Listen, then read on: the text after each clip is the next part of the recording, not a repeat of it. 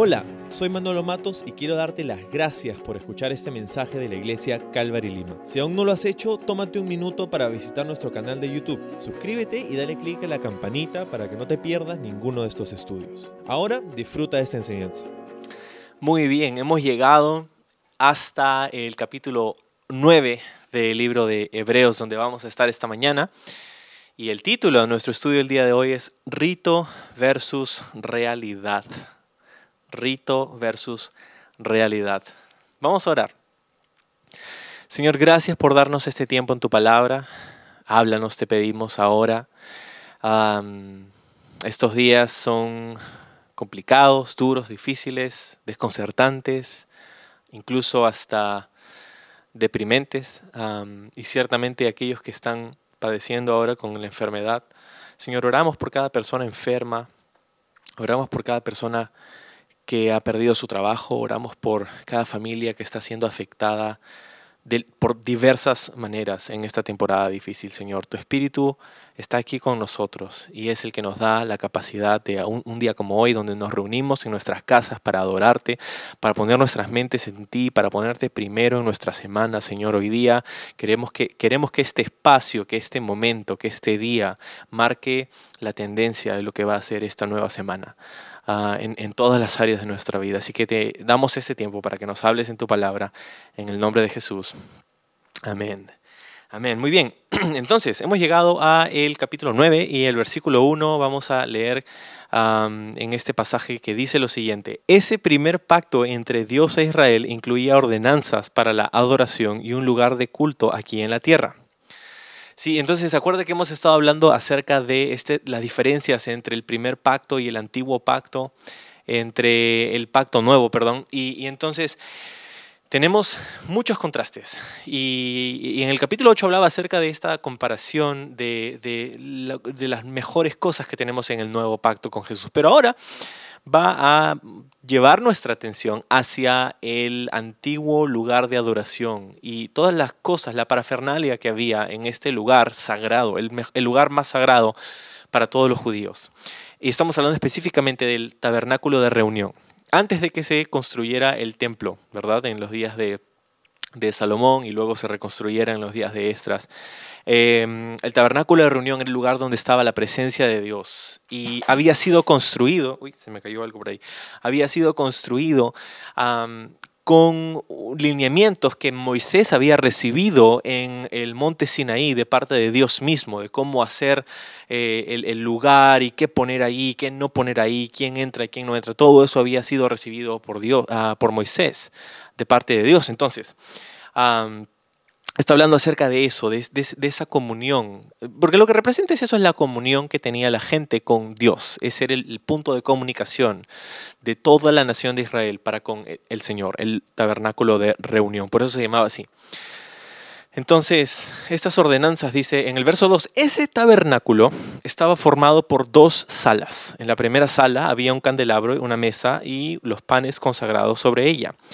Esta sala se llamaba el lugar santo Sí, entonces estamos hablando de la división de este lugar, del tabernáculo. Afuera del tabernáculo claramente había un espacio donde la gente podía estar, donde el pueblo podía acercarse para la reunión, por eso se llamaba así. Entonces se reunirían ahí eh, y, tenían todas las reuniones especiales ahí y cada vez que se hacían eh, sacrificios se reunían en el atrio que estaba alrededor de el, del tabernáculo. Pero está hablando acerca de específicamente lo que había dentro del tabernáculo y estaba dividido, nos dicen, en dos salas. La primera era la el lugar santo, el lugar santo. Y había ahí, nos dice, un candelabro que se llamaba el menorá, el menorá. Era un candelabro especial que Dios le había mostrado a Moisés y lo, lo, eh, lo, hicieron de la manera en como Dios le había mostrado, que tenía siete, siete ramas y era como, es casi como un árbol, ¿no? Era, era una rama central y, tres a cada lado. ¿no? Entonces la rama central más tres a cada lado eran siete llamas que, eran, que estaban ahí, que tenían que ser, eh, eran, en, la, en la parte de arriba había un, pocillo donde había aceite de oliva y una mecha. Entonces tenían que los sacerdotes entrar al lugar santo todos los días y cortar las mechas y llenar del aceite otra vez para que ese menorá estuviera, y, esta es la cosa, el menorá tenía que estar constantemente encendido. Y esa era la tarea, una de las tareas de los sacerdotes. Luego había una mesa y los panes consagrados sobre ella. Sí, está hablando específicamente de la mesa de los panes de la proposición.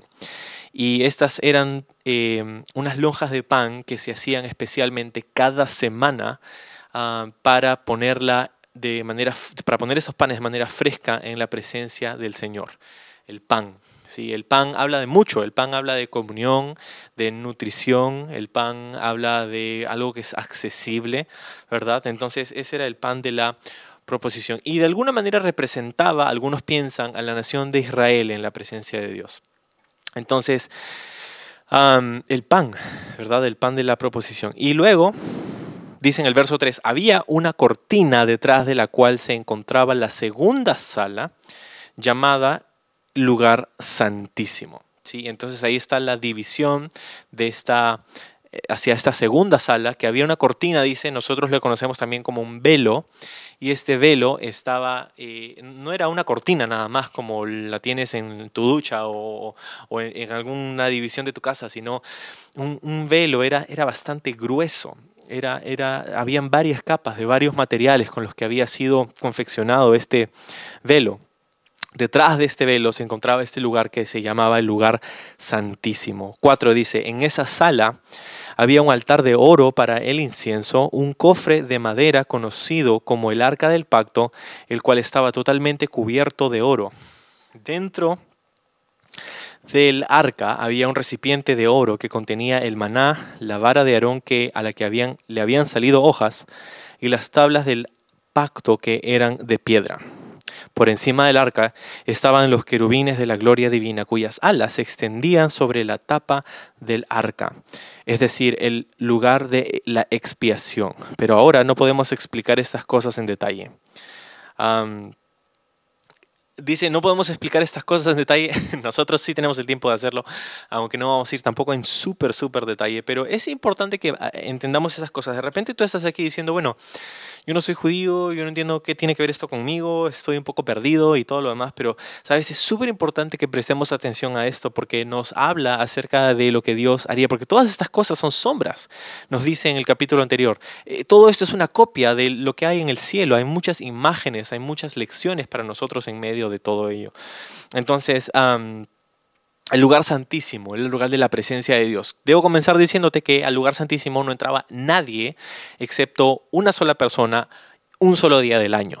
Y era el sumo sacerdote. La única persona autorizada para entrar al lugar santísimo era el sumo sacerdote. Y el único día en el que podía entrar era el día de la expiación. Esta fiesta donde se ofrecían sacrificios para cubrir los pecados de la nación por todo ese año. ¿Sí? ¿Y qué cosa había en este, en este lugar, en esta sala conocida como el lugar santísimo? Nos dice ahí en el 4 hemos leído un altar de oro para el incienso. Ahora hay un debate aquí porque no se sabe si se, se cree que este altar no estaba precisamente dentro del lugar santísimo, pero eh, es posible que estaba muy cerca del velo, entonces depende de dónde lo veas, puedes, ah, puedes ver que este altar de incienso estaba aquí. Este, este altar era importante porque al entrar al lugar santísimo, acuérdate, una vez al año, solamente el sumo sacerdote, lo primero que haría el sacerdote a la hora de entrar eh, sería coger este incienso y ofrecer el incienso. Y el incienso tomaría dos carbones, los pondría ahí con una, especie, con una receta muy específica del incienso, algunas eh, especias aromáticas y, el humo llenaría este, este lugar, ¿verdad? Llenaría eh, el, lugar de la presencia de Dios, ¿no? Casi como cuando nos reuníamos en el teatro y el humo, la máquina de humo llenaba el ¿no? Entonces, algo así. Y... Y entonces el, incienso después estaba, nos dice, em, el arca del pacto, que era un cofre de madera que contenía, era una caja de madera que estaba recubierta en oro, que contenía tres cosas, nos dice aquí. Contenía la, el, recipiente de oro que contenía el maná, eh, la vara de Aarón que reverdeció y las tablas del pacto que eran tablas de piedra. Estas tres cosas contenía originalmente el arca del pacto. Y encima de esta había una tapa, una tapa de oro macizo que tenía eh, a ambos extremos de la tapa dos imágenes de querubines, dos querubines, ah, que estaban, eran, parte, eran parte de la tapa. Esta tapa se conoce como el asiento de misericordia o el propiciatorio. Así se conoce este, esta tapa de el arca del pacto. Por encima del arca nos dice, en el verso 5, estaban los querubines de la gloria divina, cuyas alas se extendían sobre la tapa del arca, ¿no? verso 6 dice, cuando estos elementos estaban en su lugar, los sacerdotes entraban con regularidad en la primera sala durante el cumplimiento de sus deberes religiosos, podríamos decir ahí su, su servicio, ¿no? Pero solo el sumo sacerdote entraba en el lugar santísimo y lo hacía una sola vez al año y siempre ofrecía sangre por sus propios pecados y por los pecados de los pecados que el pueblo cometía por ignorancia. mediante estas ordenanzas, dice el 8, el Espíritu Santo daba a entender que la entrada al lugar santísimo no estaba abierta a todos, en tanto que en tanto siguiera en pie el tabernáculo y el sistema que representaba. Sí, ok. Entonces, un par de cosas importantes aquí. Eh, nos dice que este, este sistema de adoración donde el sumo sacerdote entraba, nos está dando detalles de lo que pasaba, eh, lo que pasaba en esos días. Porque acuérdate que esta carta fue escrita en el primer siglo, muy posiblemente antes del año 70, eh, yo estoy casi seguro, y, y, entonces encontramos aquí que esto ya, esto sucedía, eso no eran noticias para ellos. Y la razón por la que creo que entren en detalle es porque quería que ellos piensen verdaderamente en qué, en qué, a qué querían regresar, ¿verdad? Entonces, ¿qué hacía el día de expiación un sumo sacerdote? Era el único día donde podría entrar a este lugar donde estaba la presencia de Dios, que representaba la presencia de Dios en la tierra. Eh, de buenas a primeras nosotros podríamos decir, wow, yo estaría emocionadísimo, ¿no? Imagínate este, poder entrar y qué loco, y yo quiero también, ¿no? Pero pensándolo bien, no sé si estaríamos de repente tan emocionados, ¿no? Para, para entrar en ese lugar, porque, pues, ¿qué hacía el, el sumo sacerdote? Ese, ese día tenía que él ofrecer un sacrificio. Antes de entrar al, al lugar santísimo, antes de hacer nada por el pueblo, tenía que hacer un sacrificio y tenía que ofrecer o sacrificar un becerro. Y es, tomar la sangre de este becerro y llevarla consigo para ofrecer eh, el sacrificio, la sangre, por sus propios pecados. Entonces el sumo sacerdote se quitaría toda su indumentaria con la que normalmente andaría en el, en el lugar del tabernáculo se quitaría toda su indumentaria y se pondría una túnica blanca de lino blanco, nada más, con un turbante de lino blanco y con eso entraría con la sangre, ofreciendo el incienso, llenando la sala del lugar santísimo con este humo del incienso que representan las oraciones de, del pueblo, y, y entraba a este lugar con la sangre y ofrecería esparciría la sangre de este becerro que había sido sacrificado previamente sobre la tapa de la misericordia, siete veces y siete veces sobre el piso, y luego saldría y luego haría el, el, sacrificio de la nación. Entonces, para hacer el sacrificio de, de la nación, obviamente asumiendo que el sumo sacerdote salía con vida, porque había una tradición que nos dice que habían que solían, colgar, solían amarrar una soga a, uno de los tobillos del sumo sacerdote cuando entraba al lugar santísimo porque no sabía eh, si, si, encontrarse con la presencia de Dios lo iba a dejar, si no entraba de la manera correcta o si tenía pecado en su corazón o, o había hecho algo mal, ¿no? De repente podía caer muerto, caer desplomado en ese momento y, había esa tradición que dice que lo, sacaban con la soga probablemente, ¿no? Era para una medida de seguridad y había unas campanas alrededor de su túnica también es, interesante, pero después de ofrecer el sacrificio por sus propios pecados, ojo, el sumo sacerdote tenía antes que ofrecer el sacrificio por los demás, ofrecer por sus propios pecados, saldría Y ahí es donde empezaría este sacrificio, este segundo sacrificio por la nación, que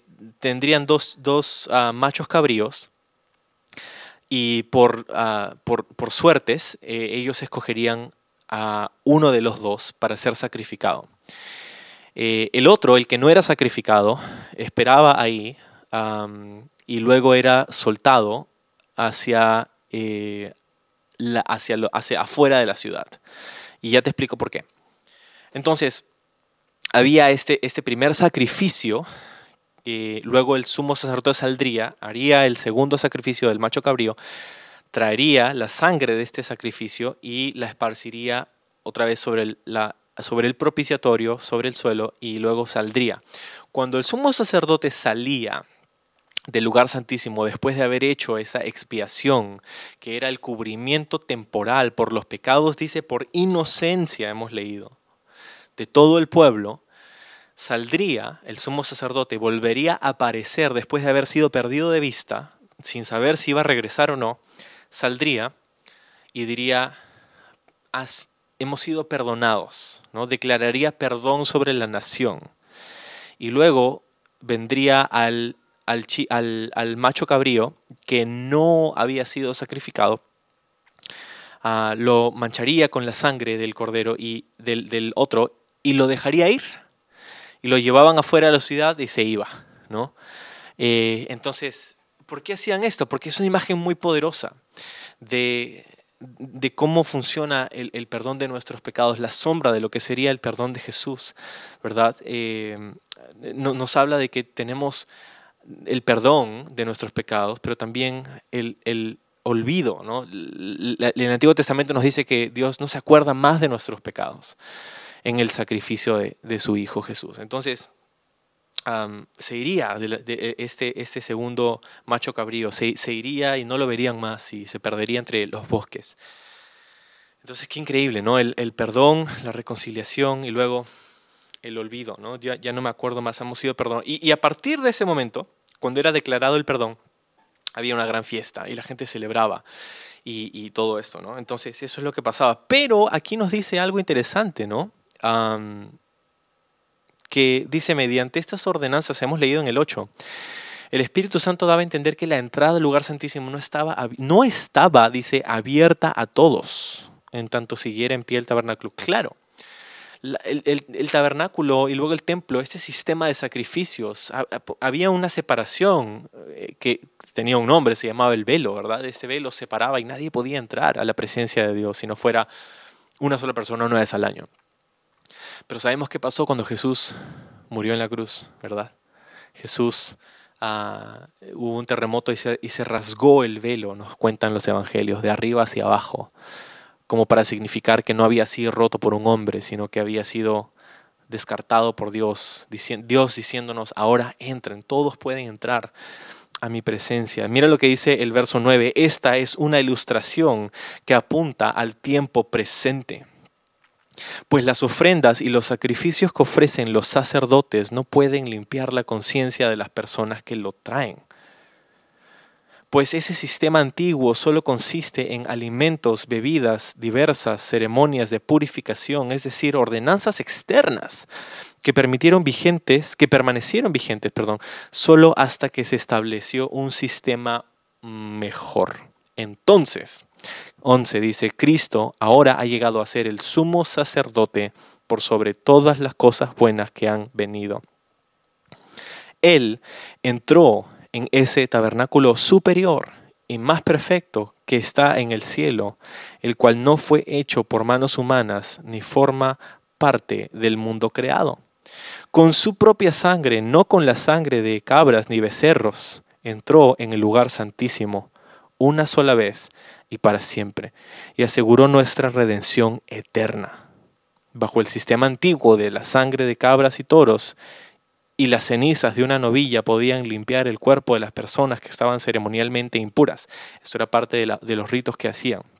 Imagínese, imagínese 14 dice, ¿cuánto más la sangre de Cristo nos purificará la conciencia de acciones pecaminosas para que adoremos al Dios viviente?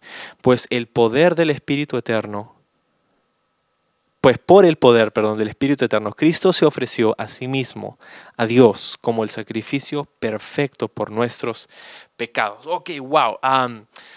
vamos a quedarnos ahí porque hay demasiado aquí para nosotros.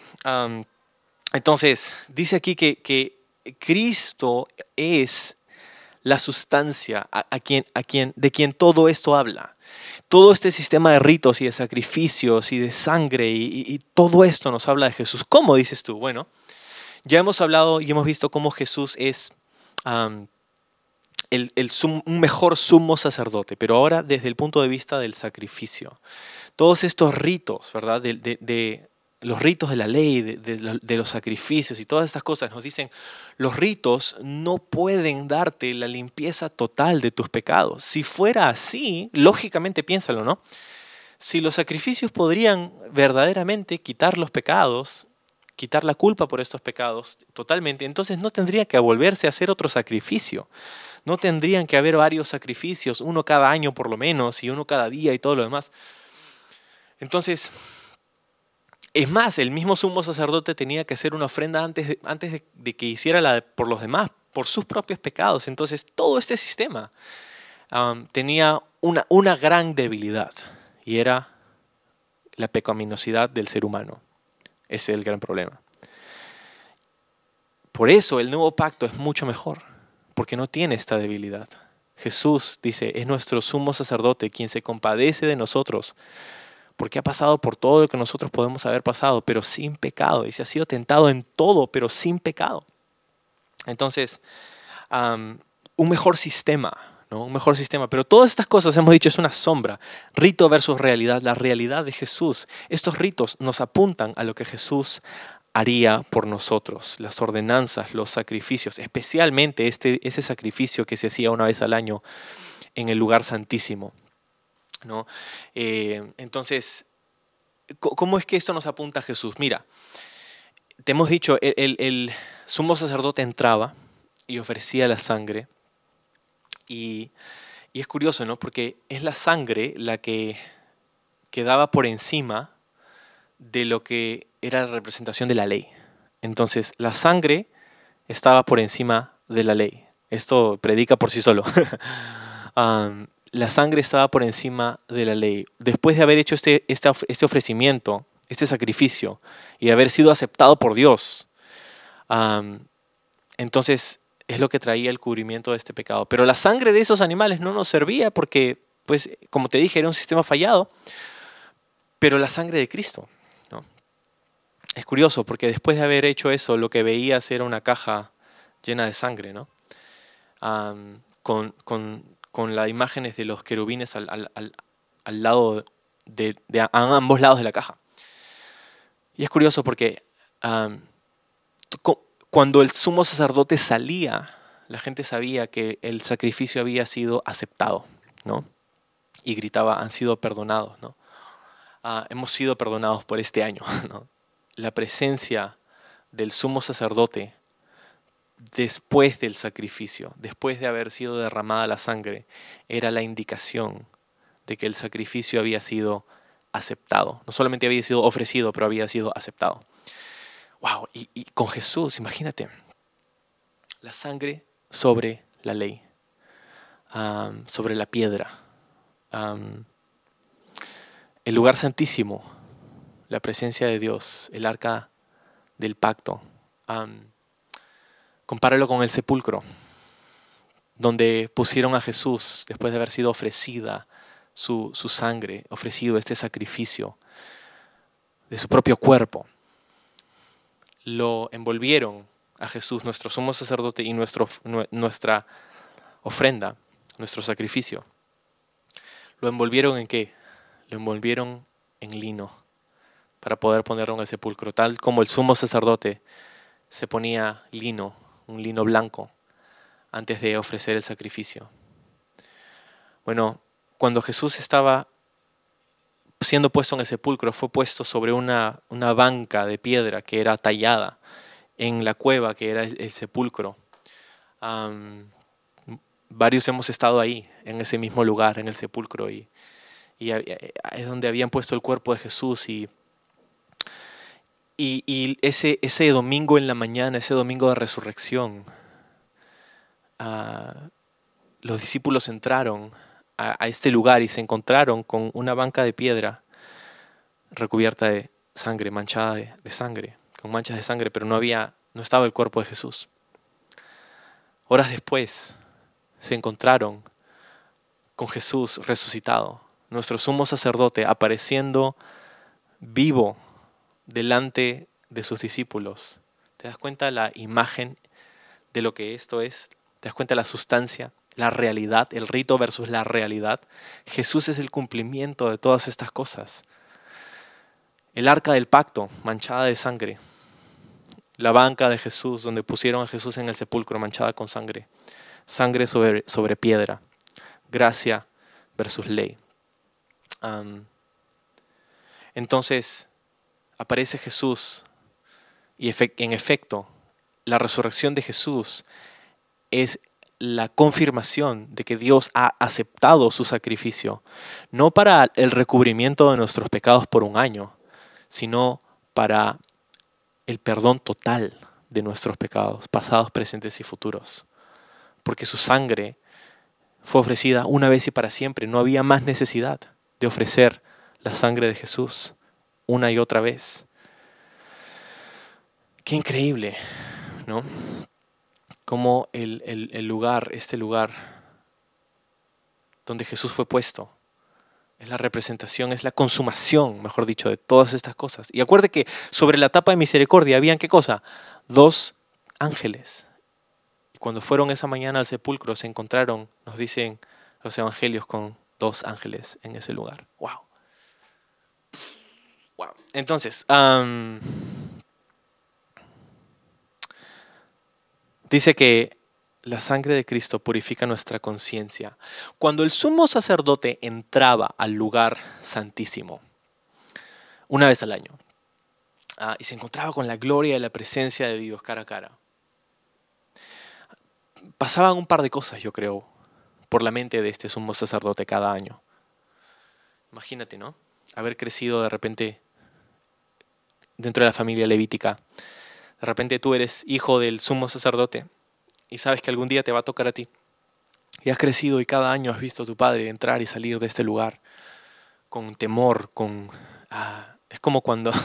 No lo voy a comparar porque no es, una, no es una comparación legítima, pero lo único que se me viene a la cabeza es esa sensación que tengo antes de enseñar. de repente no se nota, pero cada vez que, que, me paro delante de una audiencia física o una cámara en este caso para contarte y hablarte acerca de la palabra de Dios, hay una sensación en, mi, en mi, corazón, en mi mente ah, de, casi me produce náuseas, o sea, es como, no es necesariamente nerviosismo, pero, pero es una reverencia, saber, estoy compartiendo con personas acerca de, la maravillosa, de, las maravillosas noticias que tenemos en la palabra de Dios. Y es una, es una sensación loca. y, y, y, espero que nunca se me vaya. Pero imagínate al, sacerdote entrar y, y, luego tú vas a ir a ese lugar y tú vas a ser la persona y, de repente es el primer año en el que te toca a ti y tú estás yendo a ese lugar y, y, estás pensando, wow, qué emoción, por un lado, voy a entrar por la primera vez en mi vida a ese lugar del que he visto tanto y me han hablado tanto y voy a entrar a este lugar. Hay emoción, pero lo segundo que hay también es, es que hay, hay conciencia, hay una conciencia de tus, de tus pecados, hay una conciencia de tus errores. Ah, hay, una, hay un despertar, porque imagínate entrar al lugar de la gloria y la presencia de Dios. Ah, claro, tú entrabas con una túnica, que no era, era una, túnica, una, túnica blanca, que nos habla acerca de la justicia prestada, no tu justicia personal, pero la justicia de Cristo, de la que Pablo habla en Filipenses, en el Nuevo Testamento. Pero luego entrabas y, y creo que, imagínate, ¿no? Pensar en, en, wow, estoy aquí y Dios es tan santo y yo soy tan pecador y, gracias por haber hecho provisión para ofrecer ese sacrificio por mis pecados, porque yo no soy nadie. Y, el ofrecer el, sacrificio por sus propios pecados para el sacerdote creo que traería mucha sobriedad, ¿no? Yo también necesito ese sacrificio. Yo, también soy pecador. Yo no soy perfecto. Yo estoy aquí para representar a los demás delante de tu presencia. Pero Señor, yo necesito tanto como ellos ese sacrificio. Y wow. Esta conciencia de, de, del pecado, ¿verdad? La túnica podía ser blanca, pero en ese momento estoy seguro que se, se veía percudida. Porque la gloria de Dios traía esta revelación no solamente de lo grande y santo que Dios es, sino también de lo profundamente pecador que yo soy.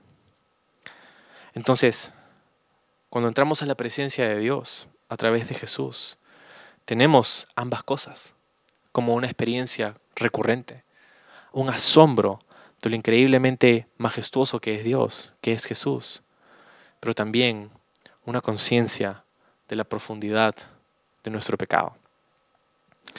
Y y traería, trae, eso trae, nos trae a un lugar donde tenemos que tomar una decisión acerca de nuestro pecado.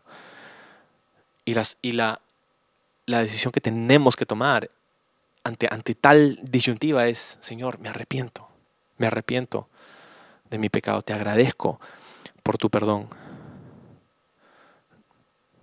Otra vez dice el 14, solamente quiero leerte esta parte nada más. Dice, imagínese cuánto más la sangre de Cristo nos purificará de la conciencia de acciones pecaminosas para que adoremos al Dios viviente. ¿Te imaginas? Qué increíble que nuestras conciencias son limpiadas, no solamente nuestra vida, no solamente nuestra culpa, no solamente hemos, hecho, hemos sido hechos justificados, sino que nuestras conciencias son purificadas. Esta purificación no es externa, es interna, de adentro hacia afuera. Y, te digo esto, un arrepentimiento consciente trae una santidad inconsciente. Un arrepentimiento consciente. Dice, Señor, wow, he hecho esto. Y hay una conciencia de tu pecaminosidad, de una decisión de arrepentimiento. decir, Señor, lo siento, perdóname. No quiero volver a eso, quiero dar media vuelta, quiero ir en otra dirección. Un arrepentimiento consciente trae una santidad inconsciente. No es que estás uy, ya, esto no lo voy a hacer y esto. o sea, claro, tenemos que ser sabios y hay, hay, momentos para hacer planes y para, para reorganizar nuestra vida, ¿no? Pero es una, es una santidad inconsciente, no estás pensando en ah, voy a ser santo, sino es simplemente voy a caminar con Jesús. Entonces, quiero dejarte con algunos pensamientos ante todo esto habían, habían tres lugares, hemos descrito, ¿no? En el texto vemos dos y hay un tercero que era el atrio, el lugar donde estaba la gente, el pueblo. Em, y, la pregunta quizá es, para, ti, para mí, es ¿dónde estamos viviendo? ¿Dónde estás viviendo? ¿Dónde estás tú ahora? ¿En, qué, ¿En cuál de estos tres lugares te encuentras? De repente te encuentras en el atrio.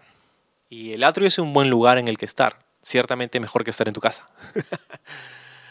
el atrio era el lugar de la reunión donde el pueblo venía y se congregaba y, eh, donde, estaban juntos, alegres, ¿no? Wow, sí, mira, y miraban a los sacerdotes haciendo, haciendo lo que ellos tenían que hacer. Wow, qué alegre, ¿no?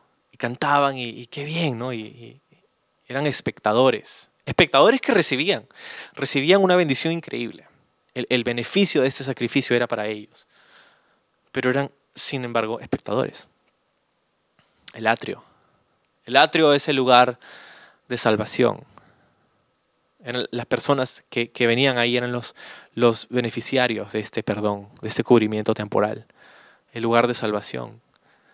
Eh, el segundo lugar era el lugar santo, donde estaban los sacerdotes.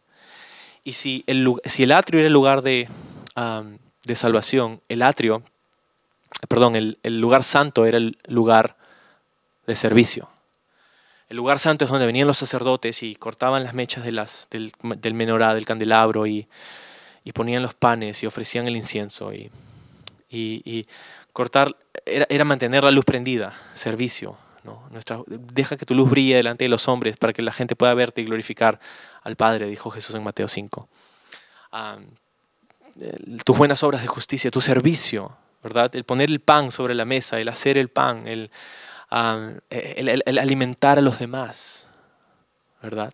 El ofrecer el, el, incienso, que son las oraciones, el interceder. De repente es, el servicio es interceder por, por otros, orar por otros, preocupándote por otros, alimentando a otros, haciendo buenas obras, sirviendo. El, el, lugar santo era el lugar de servicio. Y hay muchos que están en, lugar, en ese lugar de servicio. El día de mañana en la noche tenemos esta reunión con nuestros voluntarios que, que por tantas semanas, por tantos meses, incluso algunos por tantos años, se han sacado la mugre sacrificando mucho para servir al Señor, domingo a domingo, entre semana, con su servicio voluntario al Señor. Y los honramos. Y por eso queremos vernos mañana. pero, pero hay un tercer lugar. ¿sí? El, el primer lugar, el atrio, es, es, bueno, ¿no? Es, es, increíble. Hay mucho gozo, hay mucha alegría. El segundo lugar es mejor, lugar de servicio, donde pones tus dones y talentos al servicio del Señor. Hay un tercer lugar, y es el lugar santísimo. Y el lugar santísimo es el lugar de la adoración, el lugar de la adoración. En ese lugar el sumo sacerdote no tenía mucho que hacer, ofrecer el sacrificio y, y estar en la presencia de Dios, en la misma presencia del Dios Todopoderoso. Este es el lugar que escogió, por ejemplo, en la Biblia una mujer que se llamaba María Magdalena. Este es el lugar que, escogió otra María, la hermana de Marta, por ejemplo. Acuérdate de esa, ese encuentro donde Jesús estaba en la casa de, sus amigas, de Marta, de María y de su hermano Lázaro. Y, ah, y Marta estaba sirviendo. Marta estaba sirviendo, sirviendo, y María había escogido estar en este tercer lugar en el lugar de la adoración. Estaba sentada a los pies de Jesús, pasando tiempo con él. Y, Marta se enoja, ¿no? Pero Jesús le dice, no, Marta, ella ha escogido la mejor parte. otra mujer se acercó a ungir con un perfume los pies de Jesús. Y uno de los discípulos dijo, pero qué desperdicio, este perfume es carísimo, se puede haber vendido y dado a los pobres podíamos haber servido a los demás con este acto de adoración. Jesús, tú sabes quién lo dijo, lo dijo Judas. Y, Jesús le dijo, no, eh, apártate, tranquilo, no le digas nada, déjala tranquila porque esto va a ser predicado por todo el mundo cuando se prediquen las buenas nuevas del Evangelio. Su historia va a ser contada. Y entonces, no, hay, no hay nada, o sea, por más hermoso que es servir al Señor, no hay nada más sublime, no hay nada mejor que poder pasar tiempo en su presencia. Me encanta servir al Señor, pero sabes, cuando sirves a Dios, cuando estás activo, no tienes mucho incentivo para lidiar con las manchas de tu túnica. Sin embargo, cuando pasas tiempo con el Señor, es entonces que te das cuenta, su gloria es tan grande y yo soy, no soy nada. Y te das cuenta de que su, la luz de su gloria nos hace ver nuestras manchas. Y Él quiere lidiar con eso.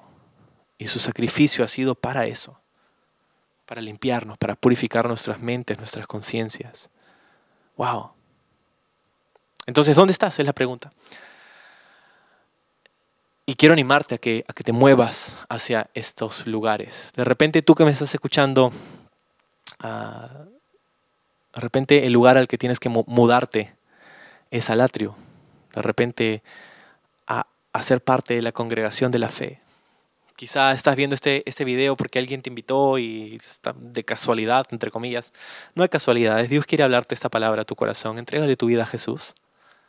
Pon tu confianza en Él. Recibe este perdón para tus pecados. Quizá algunos de ustedes tienen que mudarse al segundo lugar, el lugar del servicio. Has estado gozando en el atrio, pero eres un espectador. ¿Cómo quiere Dios que use que uses tus servicios, tus perdón, tus dones y talentos para su servicio? ¿Cómo quiere Dios usar tu vida para su gloria? Hoy día quizá el servicio en nuestra iglesia se ve diferente, pero hay oportunidades de servicio. Tienes un celular, puedes grabar una enseñanza para nuestros niños de la escuela dominical. Tienes quizá la habilidad con redes sociales, eres un editor de video, diseñador gráfico, hay, hay, hay muchas oportunidades de servicio en ese tiempo todavía. ¿Cómo quiere Dios usar tus dones y talentos para su gloria en ese tiempo? Y el tercer lugar donde de repente tienes que mudarte es al lugar santísimo. Aprovecha que el velo está roto, ya no hay más velo, no hay más lugar de división, porque Jesús, y esto es lo que vamos a ver la próxima semana, Él es el mediador, Él es el que ha abierto el lugar, el camino para nosotros. Entra al lugar de su presencia, aprovecha esta cuarentena, aprovecha este tiempo. Espero que hayas podido aprovechar como yo he tratado de hacerlo, no siempre exitosamente, pero hemos tratado de, de poder usar y aprovechar este tiempo para pasar tiempo con Jesús. Vamos a hacer eso. Gracias Jesús por esta exhortación y por esta enseñanza de tu palabra. Ayúdanos a ponerle pies, ayúdanos a, aplicarla a nuestra vida. Te entregamos nuestro corazón. te agradecemos por tu gracia, por este nuevo pacto que tenemos en ti, Señor. Te amamos. Guíanos, háblanos, muévenos. En, en tu nombre oramos, Señor. Amén.